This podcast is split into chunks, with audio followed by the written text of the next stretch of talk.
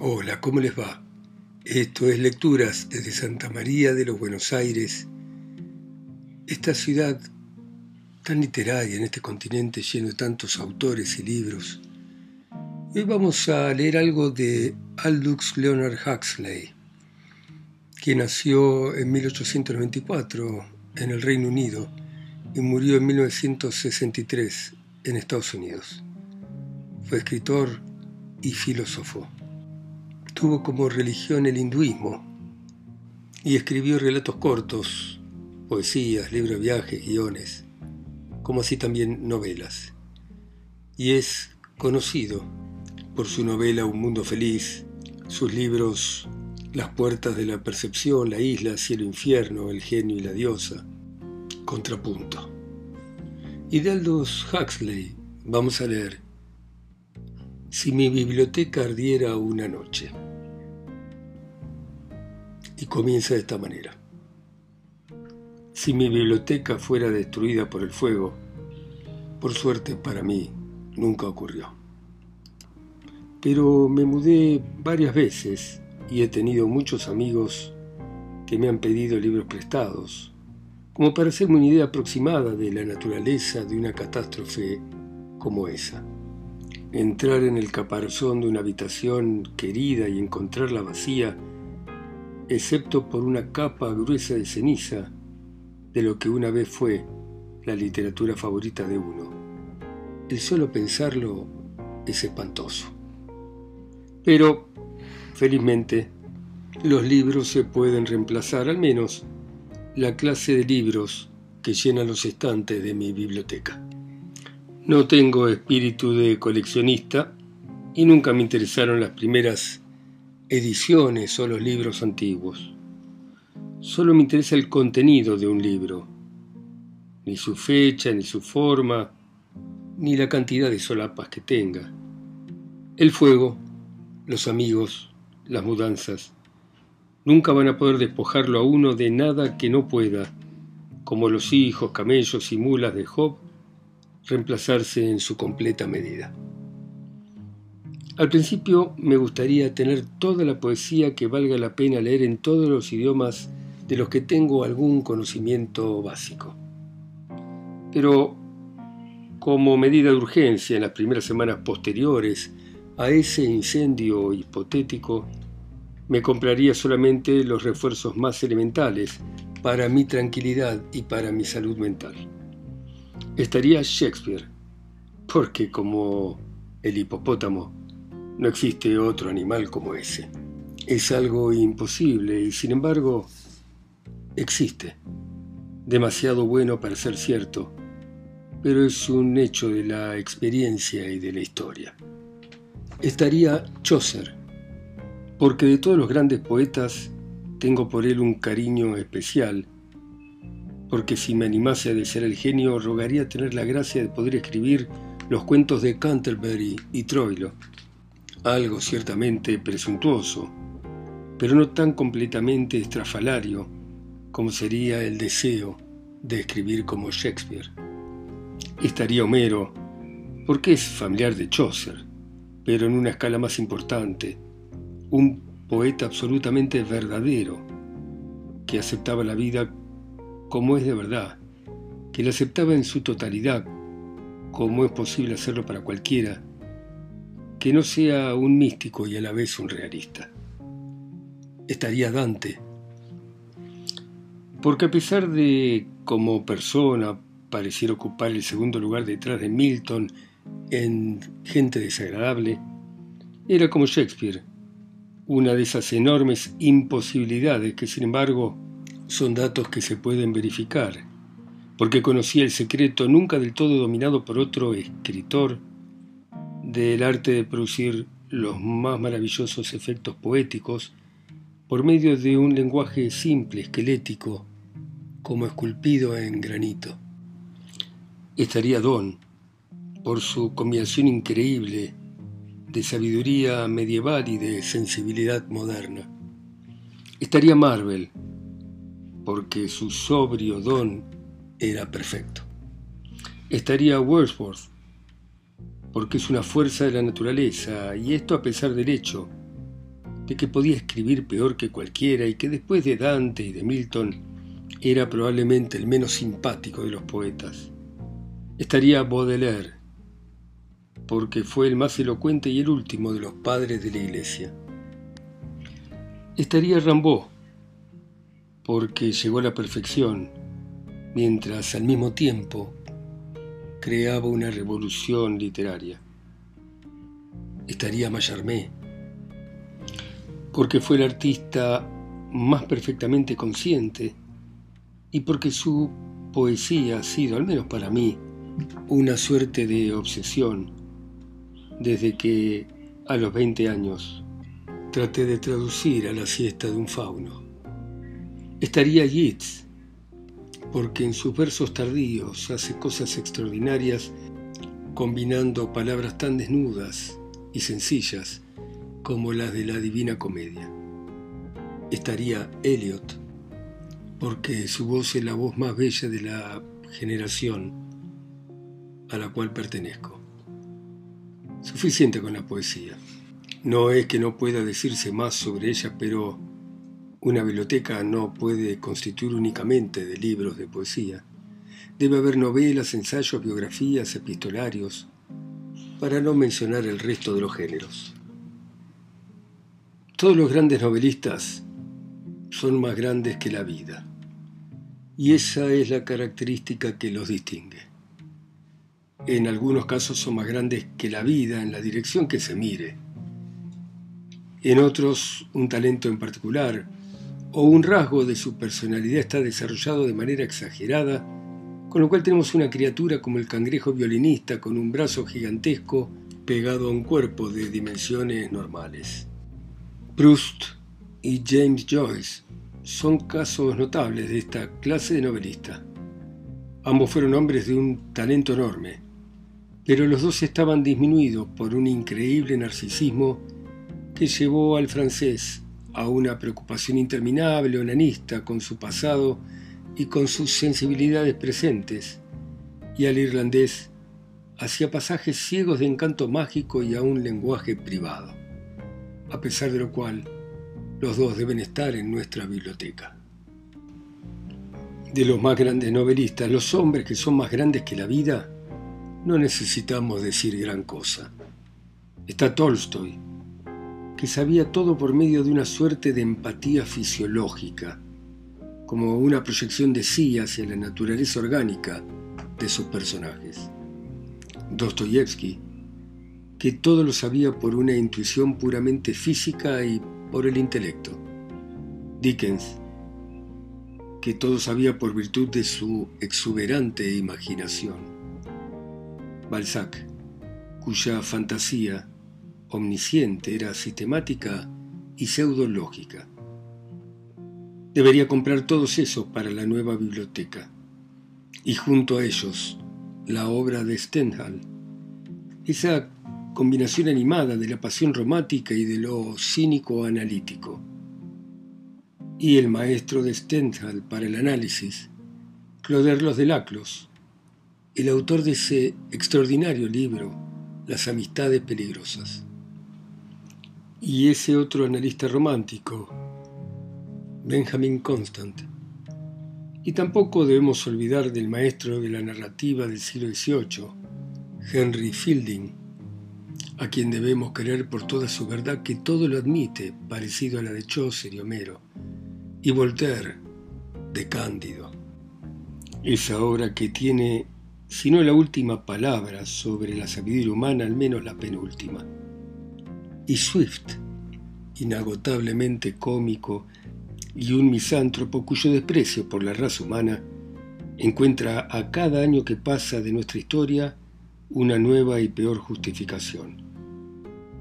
En cuanto a Smollett, no, mi sentido de humor no es lo suficientemente fuerte como para disfrutar sin reservas de la sífilis y de huesos quebrados. En cuanto al maestro Guillermo de Goethe, sin duda el libro es una obra genial, pero está tan lleno de un egoísmo complaciente que no quiero volver a leerlo. Regresando al siglo XIX, estoy muy a favor de la pérdida de Scott y Thackeray. pero conseguiría de nuevo una buena cantidad de obras de Trollope. Su perspicacia burguesa es notable, titánica, su sentido común, su anglicidad victoriana, de una intensidad casi sobrenatural. ¿Y qué hacemos con Flaubert? Hace mucho que leí Madame Bovary, pero la educación sentimental, que era uno de mis libros favoritos, cuando lo releí un par de años más tarde me decepcionó. Sin embargo, Bovary Pécuchet estaría entre los primeros libros que volvería a tener. Es una epopeya, no de la primera desobediencia del hombre, sino de su estupidez primitiva y original, un libro cómico que es verdaderamente miltoniano en su fuerza y amplitud. Comparado con esta, las instrucciones a los sirvientes y sugestiones para un ensayo sobre la conversación de Swift son meros idilios teocráticos. Llegamos entonces al siglo XX ¿Y qué hacemos con Wells, Conrad, D.H. Lawrence? Una relectura reciente de Tono Bungay me lleva a pensar que después del incendio me limitaré a las novelas científicas de Wells. En los años en que se publicaron por primera vez, sus novelas parecieron estimulantemente significativas. Hoy los comentarios de Wells sobre los problemas de 30 o 40 años atrás han perdido su sagacidad y nos encontramos incapaces de interesarnos en las siluetas finas como el papel que se hacen pasar por personajes de esas novelas. Y Conrad, 30 años después de mi primer entusiasmo, encuentro sus libros con toda su bella construcción, un poco vacíos e insustanciales. Pero de todos modos, invertiré en una copia de cada uno de ellos. En cuanto a Lawrence, no tengo ninguna objeción Lorenz era un novelista incuestionablemente más grande que la vida. Por sus sutilezas brillantes sobre la naturaleza, por su conocimiento de los dioses oscuros que reinan las profundidades de la psique humana, siempre va a reclamar un sitio de honor en cualquier biblioteca. Ahora vamos a los ensayistas. Comenzamos inevitablemente por Pascal y Montaigne, los poros opuestos del pensamiento humano. Montaigne el polo del humanismo y lo terreno, Pascal el de lo trascendente y el orden de la caridad. Con solo los ensayos y los pensamientos, un inteligente lector podría adquirir una educación completa en el arte de ser una criatura cabal. Bacon es uno de esos autores que uno recibe encuadernado en cuero flexible como premio por la buena conducta en el colegio. Pero a pesar de eso siempre va a tener un lugar en mi biblioteca, junto a Baltasar Gracián, su más joven contemporáneo, puede enseñar los secretos de la declaración condensada en un estilo telegráfico y decente. Mi próxima elección sería Thomas Traherne, cuyos siglos de meditación son la expresión bella de esa dicha sobrenatural que es uno de los frutos del espíritu. Luego tendremos a John Dryden, porque escribe como un caballero, y a Addison, por la misma razón, solo que en su caso la caballerosidad se ha vuelto un poco consciente. Y Voltaire, porque a pesar de la frivolidad con frecuencia ridícula de su diccionario filosófico, dice cosas eternamente importantes sobre la tolerancia, los prejuicios, las supersticiones, la infamia crónica de las organizaciones sociales que son el principal origen de la falta de humanidad del hombre para con el hombre. Y David Hume, por su inteligencia escocesa y Samuel Johnson por su vasto sentido común y frecuente y conmovedora elocuencia. Y Coleridge, por supuesto, pero solo en sus cuadernos y sus ayudas para la reflexión, porque en su biografía literaria exhibió una incapacidad casi fatal para detenerse, como Kierkegaard medio siglo más tarde. Y luego Charles Lamb, el más literario y no obstante sorprendentemente el más espontáneo de los artistas, y de Quincy, cuya prosa no es de ninguna época, sino increíblemente atemporal, y McCullough, que escribe como una banda militar y es la mejor lectura posible para una tarde de lluvia, y Emerson, que escribe como un oráculo y tiene una increíble sabiduría, y Walter Bagehot, ese crítico admirable que era también un hombre de negocios, Eisenberg, un hombre de conocimiento infinito y de un gusto que nada podía desgastar. Y Matthew Arnold, porque todas sus palabras sobre el filiteísmo y la educación son todavía completamente oportunas. Y John Ruskin, a quien se me debe permitir leer en extractos, porque mezcla de manera demencial el sinsentido con la sabiduría social más humana y las agudezas más maravillosamente reveladoras con la naturaleza inanimada. Alterna divagaciones insufribles con una prosa inigualable. Y Schopenhauer, uno de los pocos germanos que no despliegan esa nimiedad o excesivismo Coleridge declaró el pecado literario nacional. Y Heine, el más grande virtuoso de la prosa romántica, con las súbitas, casi musicales transiciones de lo irónico a cualquier cosa menos lo sentimental, de lo trascendente a lo calculadamente grotesco. Y entre ensayistas más recientes estarán los admirables Moore y Babbitt y E. M. Foster, cuyo Avenger Harvest contiene uno de los escritos más delicadamente ingeniosos de nuestro siglo, y Virginia Woolf, que era no tanto más grande que la vida como para clasificarse para la grandeza como novelista, pero estaba perfectamente preparada para el ensayo crítico.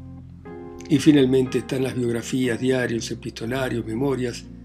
Solo al azar puedo mencionar algunos, por ejemplo las cartas de Keats, más memorables en muchos aspectos que su poesía, las cartas de Byron, que van a sobrevivir ciertamente a Charles Harold, los cuadernos asombrosamente honestos de Constant y Stendhal, las autobiografías de Alfieri, el hombre que quiso volverse un genio teatral por la sola fuerza de la voluntad, y de Lorenzo da Ponte, el libretista de Mozart, y un aventurero que siempre era engañado y estafado y que por lo tanto inspira tanta más simpatía que su contemporáneo exitoso Casanova.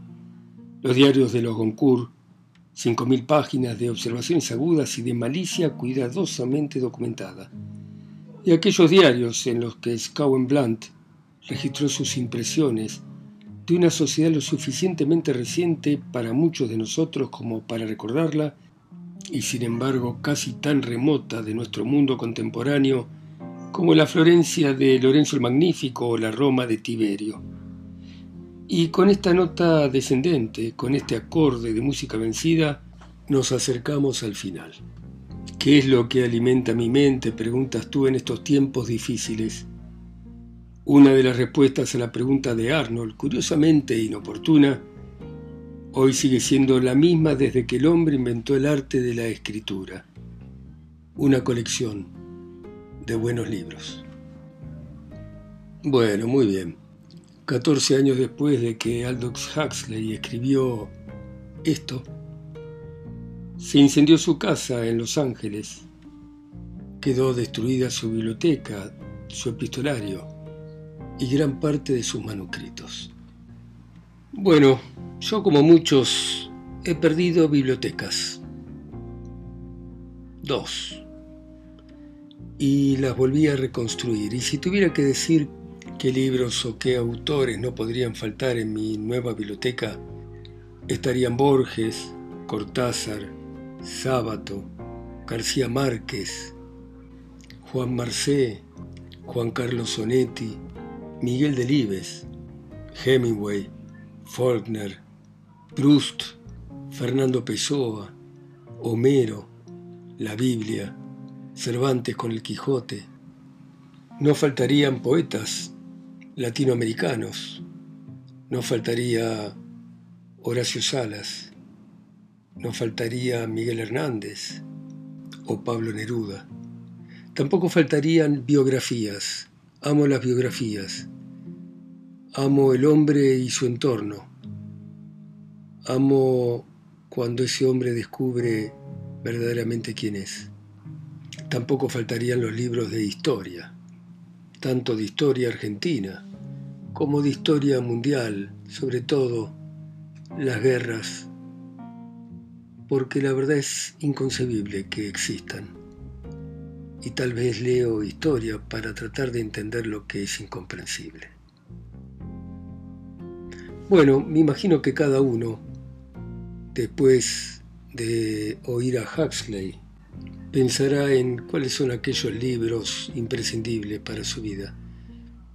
Por supuesto, uno siempre se olvida libros y autores que ama, porque son tantos y tan buenos los libros. Gracias. Nos volvemos a encontrar, como siempre, les dicen punto a la Argentina, mañana.